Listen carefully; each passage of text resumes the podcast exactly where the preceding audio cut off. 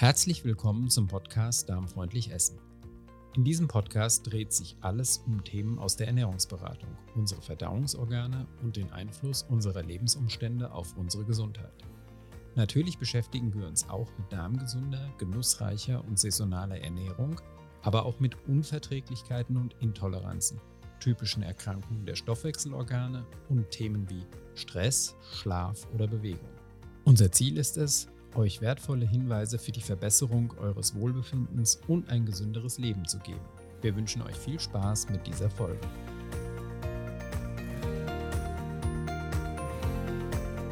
Hallo, ich begrüße dich zu einer weiteren Expertenfolge mit Birgit Schröder. In diesen Folgen greifen wir ja alle sechs Wochen zentrale Themen der Ernährungsberatung auf und beleuchten sie ein bisschen näher. Ich gehe hier bewusst in die Rolle der Fragestellerin, damit Birgit für euch die Themen anschaulich und nachvollziehbar erklären kann. In dieser Folge beschäftigen wir uns mit dem Thema Darm und Haut bzw. Ernährung und Haut, ein Thema, das ja viele Menschen umtreibt. Ich wünsche dir viel Spaß mit der heutigen Folge. Ja, hallo Birgit. Eine weitere unserer Expertenfolgen steht heute an und diesmal haben wir uns ja das Thema Darm und Haut vorgenommen. Was hat denn der Darm überhaupt mit der Haut zu tun? Ja, das ist eine schöne Einstiegsfrage. Ähm, es, viele kennen ja wahrscheinlich den, den Satz, dass ähm, die Haut durchaus als Spiegel des Darmes gesehen werden kann. Ähm, ich würde gerne so ein bisschen fachlich kurz mal ausholen, um den Zusammenhang herzustellen. Und zwar wird ähm, ein sogenanntes Mucosa-assoziiertes lymphatisches Gewebe beschrieben ähm, auf schlau, wenn man das googeln möchte, dann googelt man Malt, dann kriegt man die, die englische Begrifflichkeit. Letztendlich geht es darum, dass das äh, schleimhautassoziiertes lymphatisches Gewebe ist.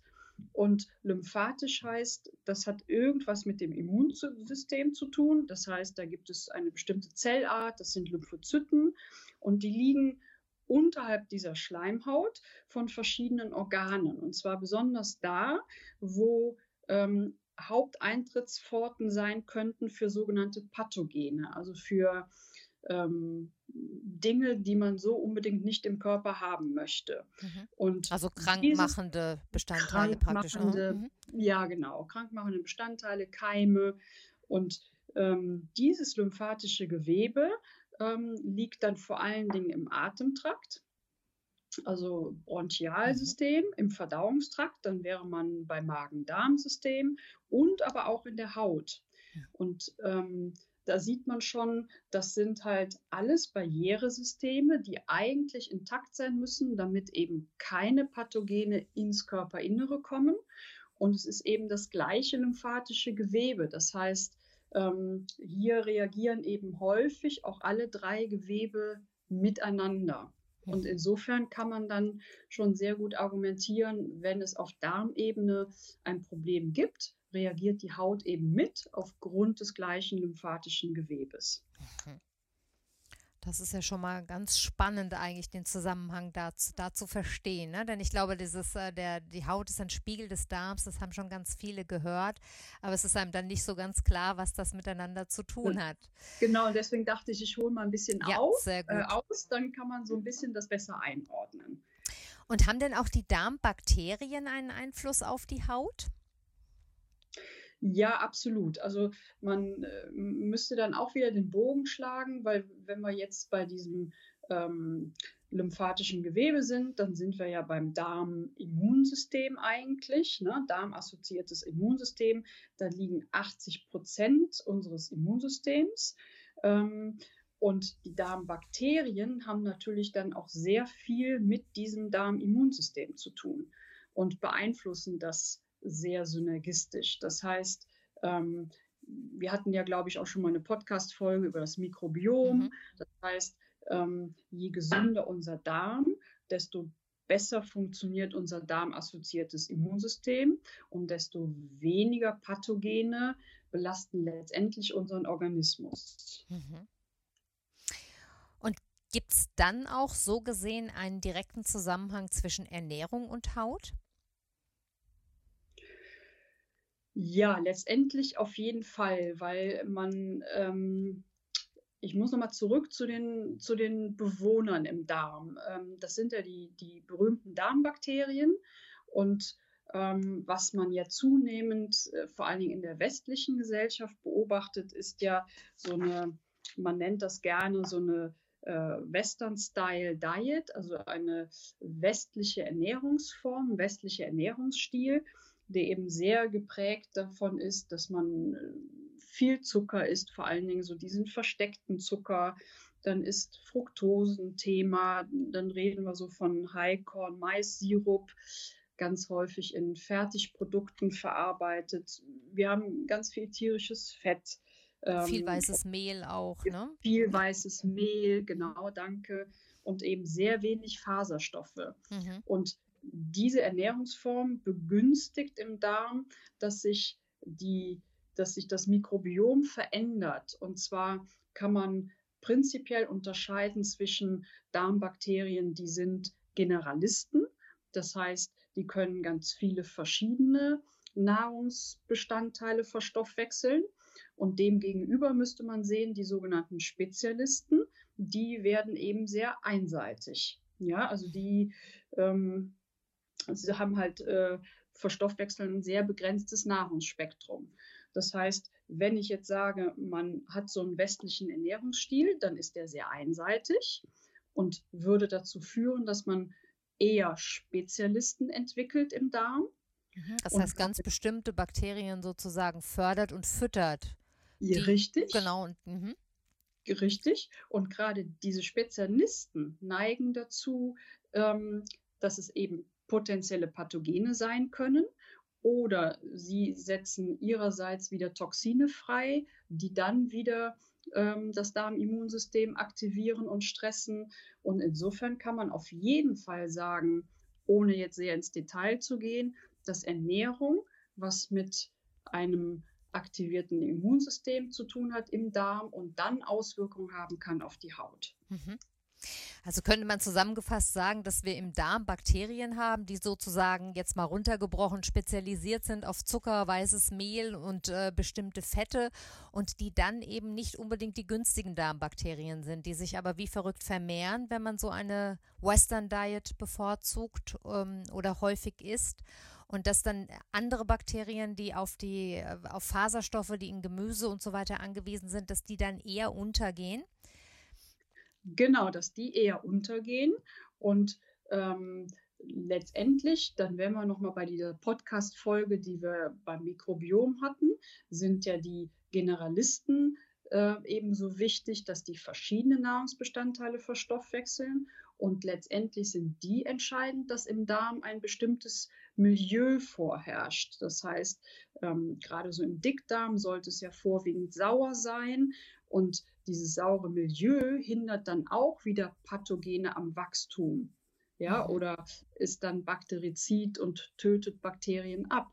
Das heißt, wenn die Generalisten fehlen, dann habe ich ein weniger saures Milieu und allein dadurch habe ich auch schon wieder ein, ähm, ja, eine Gefahrenquelle, dass Störfaktoren entstehen können. Mhm. Und wenn man das wieder zurückführt auf die Haut, könnte man im Prinzip dann also sagen, dass ich mit meiner Ernährung das Milieu im Darm beeinflusse und das Milieu im Darm wiederum beeinflusst auch den Zustand meiner Haut. Ist Absolut. so richtig? Absolut. Genau, so kann man es genau. runterbrechen genau. vielleicht, genau. Wobei ähm, man auch noch, Entschuldigung, dass ich unterbreche, wobei man dann auch noch sagen kann, dass man mittlerweile ja sogar auch von einem sogenannten kutanen Mikrobiom spricht. Also ein, ähm, die Haut hat natürlich auch nochmal ihr eigenes Mikrobiom. Mhm.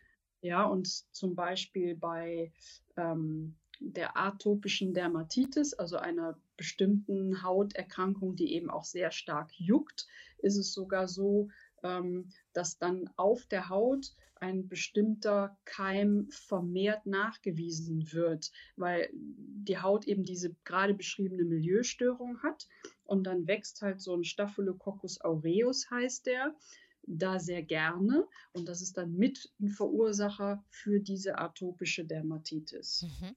Und kann ich dieses Hautmikrobiom mit meiner Ernährung auch beeinflussen? Ja, natürlich, genau. Also es gelten da die gleichen Voraussetzungen quasi, Gleich das, was wir eben besprochen haben, genau. Genau. Ähm, jetzt hast du ja eben schon so ein bisschen was gesagt, wie sich diese Hautbeschwerden äußern können, die jetzt auch auf den Darm oder auf die Ernährung zurückzuführen sind. Gibt es mhm. neben dieser atopischen Dermatitis noch andere Beschwerden oder andere Symptome, was man da so erkennen und sehen kann? Ja, im Prinzip äh, denke, aber das kann ich jetzt von mir nur sagen, ich denke, wenn ich einen Patienten mit äh, Hauterscheinungen habe, immer an den Darm als erstes. Das heißt, man würde alles im, im Rahmen von Hautunreinheiten mal mit äh, ins Boot nehmen. Man würde bei Neurodermitis natürlich an den Darm denken, bei Schuppenflechte an den Darm denken, bei Ekzemen an den Darm denken, bei Neuro, neugeborenen ähm, Neurodermitis ähm, und auch durchaus bei Akne. Mhm. Und woran erkennst du oder kann man das eher generalisieren? Also meine, die Frage, die mir auf der Zunge liegt, ist, woran erkenne ich, ob bei meinem Hautproblem ein, eine Darmbeteiligung äh, eine Rolle spielt? Aber im Grunde, das, was du eben gesagt hast, deutet ja darauf hin, dass man eigentlich immer bei Hautproblemen an eine Darmbeteiligung denken sollte, oder? Man sollte zumindest an sie denken und 100 Prozent absichern. Ähm, dafür müsste man dann wieder ein Labor bemühen, um dann sehen zu können, ähm, bestätigt sich denn mein Verdacht in einer Laboranalyse. Eine Stuhlanalyse im Prinzip, ne, dann ne, wie wir das ja auch schon besprochen genau, haben. Genau. Dann wäre mhm. das eine Stuhlanalyse, die hatten wir auch schon in der Podcast-Serie, wo man dann überlegt, welche bestimmten Parameter analysiere ich denn, um Gewissheit zu bekommen. Ähm, und gerade Hauterkrankungen sind auch oft gepaart mit Allergien die ja das Immunsystem dann auch schon wieder vorab triggern. Das heißt, auch da kann man überlegen, macht man gegebenenfalls auch nochmal eine Allergiediagnostik. Mhm, mh. mhm. Und welche Therapiemöglichkeiten gibt es denn dann? Ja, also letztendlich, ähm, wenn ich so eine Stuhlanalyse mache und Auffälligkeiten finde im sogenannten Mikrobiom oder wenn ich Auffälligkeiten finde, die hindeuten auf ein Leaky Gut, das wäre ja auch eine Podcast-Folge gewesen, die wir gemacht haben, dann wäre eine erste Intervention, dass es um eine sogenannte Darmsanierung geht. Ähm, können wir vielleicht nochmal nachschieben, haben wir auch schon besprochen in der mhm. Podcast-Folge. Mhm. Und dazu gehört natürlich immer eine Ernährungsumstellung und eine Ernährungsintervention. Mhm.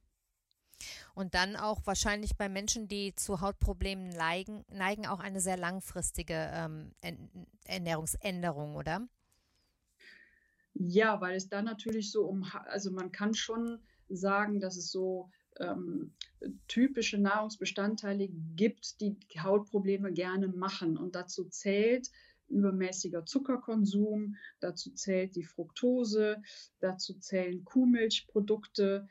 Ähm, insofern sind das Sachen, die man höchstwahrscheinlich längerfristig wirklich meiden muss. Mhm. Ja.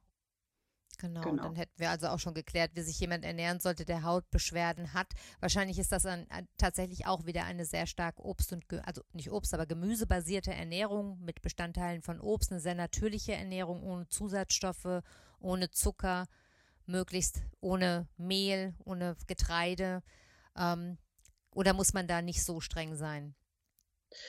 Das kommt dann letztendlich darauf an, wie der Befund ausfällt und um welche Hautkrankheit es sich natürlich dann letztendlich handelt.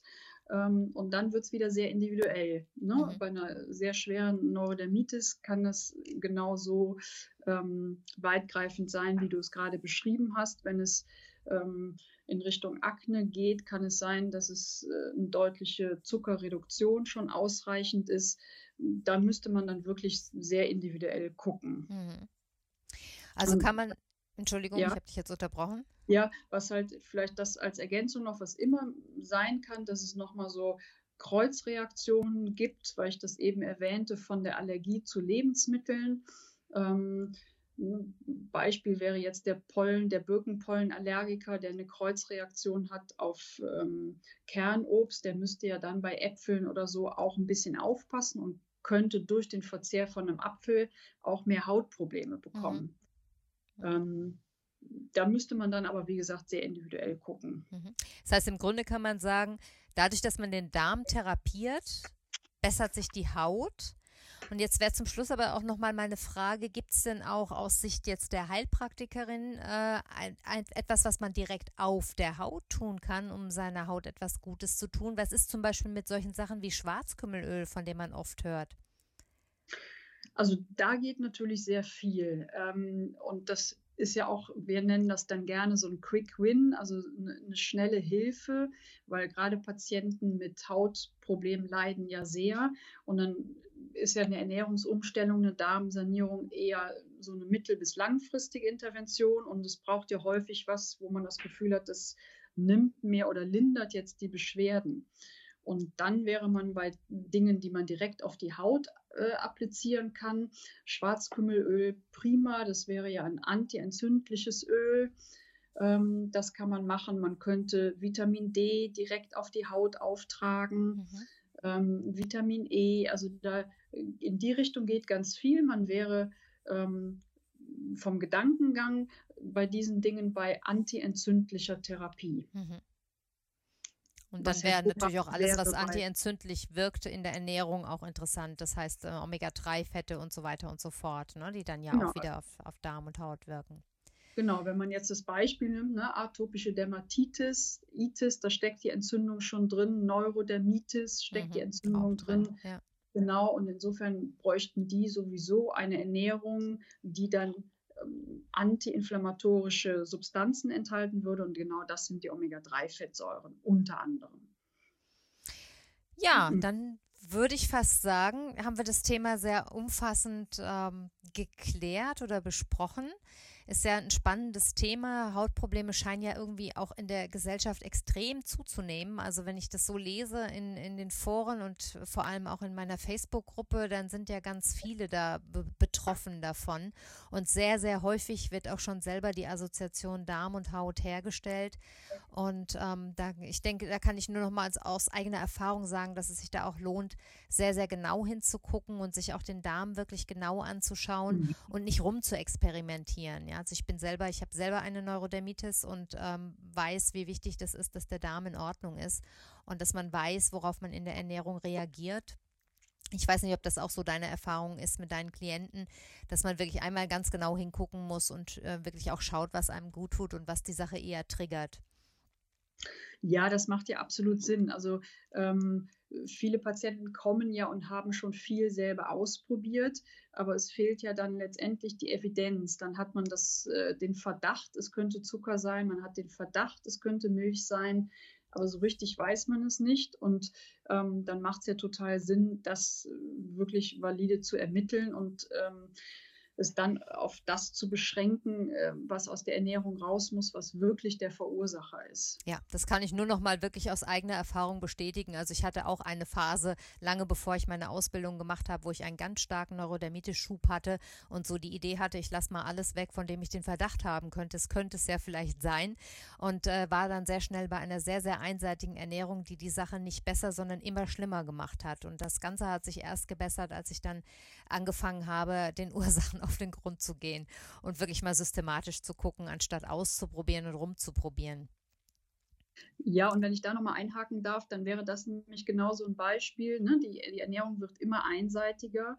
Und wenn wir jetzt nochmal auf unsere Aufnahme zurückgehen, auf unser heutiges Gespräch, dann würde man sich ja die sogenannten Spezialisten eigentlich anzüchten. Mhm. Und die machen es ja letztendlich eigentlich wieder schlimmer. Genau, ganz genau. Ja, das, also, das, war damals auch meine Erfahrung, dass es ein Teufelskreis mhm. ist und dass man dann halt irgendwann denkt, na, dann wird es vielleicht die Kartoffel sein, die ich esse. Ja, genau. das wirklich das allerletzte ja. bisschen auch noch und man ist dann irgendwann wirklich bei einer so, also ich war irgendwann bei einer so einseitigen Ernährung mit äh, drei oder vier Lebensmitteln, die die Sache aber eben auch nicht besser machten, ja, bis ich dann mhm. eben mal nachgedacht habe und meinen Darm, das war wirklich lange vor meiner Zeit als Ernährungsberaterin, dann meinen Darm auch mal gründlich angeschaut und saniert habe und dann wurde auch äh, klar, dass es eben nicht unbedingt an einzelnen Lebensmitteln liegt, sondern einfach an der Situation im Darm. Das würden ja. wir vielleicht nochmal den, den Hörern auch mit auf den Weg geben. Also, oder kann ich den Hörern nochmal mit auf den Weg geben, als eigene Erfahrung, wirklich ähm, eine heftigen eigenen Erfahrung, dass sich das lohnt, sich das genau anzugucken und auch nicht so wahnsinnig viel selber zu experimentieren. Denn Tipps bekommt man überall. Also, das weiß ich auch aus meiner damaligen Zeit. Da hat jeder, jeder, den man trifft, man sieht, sieht ja Neurodermitis auch sehr, sehr stark an der Haut. Jeder und hat einen Tipp. Eine, ne? Idee. Mhm. eine Idee und einen Tipp und dann lässt man das weg oder probiert das aus und schmiert die Creme und nimmt das ein und das äh, zieht sich dann manchmal über Monate und Jahre. Und äh, es ist besser, dann alles mal auf Reset zu setzen und äh, den Darm genau anzugucken und sich jemanden zu suchen, der sich mit der Sache einfach auskennt. Ja, absolut. Und äh, das ist, kann ich bestätigen, das ist das, was ich in der Praxis häufig erlebe. Da wurde viel vorher versucht und ähm, das Nahrungsspektrum schränkt sich einfach immer mehr ein. Und was dann fehlt, ist absolut die Diversität. Mhm. Und ähm, dem sollte man vorbeugen und sich dann rechtzeitig äh, um Unterstützung bemühen. Genau, das ist ein schönes Schlusswort. Ich würde sagen, in diesem Sinne haben wir das Thema Ernährung, Haut und Darm ähm, umrissen. Und dann danke ich dir sehr, dass du dir Zeit dafür genommen hast. Und äh, genau, wünsche dir noch einen schönen Abend. Ja, wie immer gerne und dir auch. Dankeschön. Tschüss. Ich hoffe, unsere heutige Expertenfolge hat dir gefallen. Wenn du mehr über Birgit Schröder erfahren möchtest, kannst du dir Folge 20 des Podcasts anhören. Dort habe ich Birgit ausführlich interviewt. Falls du von Hautproblemen betroffen bist, möchte ich dir auch meine Rezeptsammlungen empfehlen, die in Zusammenarbeit mit Therapeuten wie Birgit Schröder entstanden sind und die speziell für die darmfreundliche Ernährung geeignet sind. Du findest sie unter darmfreundlich-essen.de. Beachte aber bitte, dass individuelle Allergien deine Hautgesundheit ebenfalls beeinflussen können. Wenn du Kontakt mit Birgit oder mir aufnehmen möchtest, findest du alle wichtigen Informationen in den Show Notes. Birgit Schröder hat ihre Praxis in Köln. Du findest sie im Netz unter praxisamsachsenring.de. Alles in einem durchgeschrieben. Meine Website findest du unter dein-food-coach.de. Beide stehen wir dir gerne bei allen Fragen rund um deine Ernährung zur Verfügung. Solltest du Themenvorschläge für unsere Inter Interviewserie oder Fragen zu einer bestimmten Folge haben, maile mir gerne an info at dein-food-coach.de oder nimm Kontakt über Facebook oder Instagram zu mir auf. Ich freue mich, wenn du wieder einschaltest und noch mehr freue ich mich, wenn du zusätzlich eine positive Bewertung bei Apple Podcasts hinterlässt, damit dieser Podcast noch mehr interessierte Hörer erreicht. Bis zum nächsten Mal, alles Liebe, deine Carla.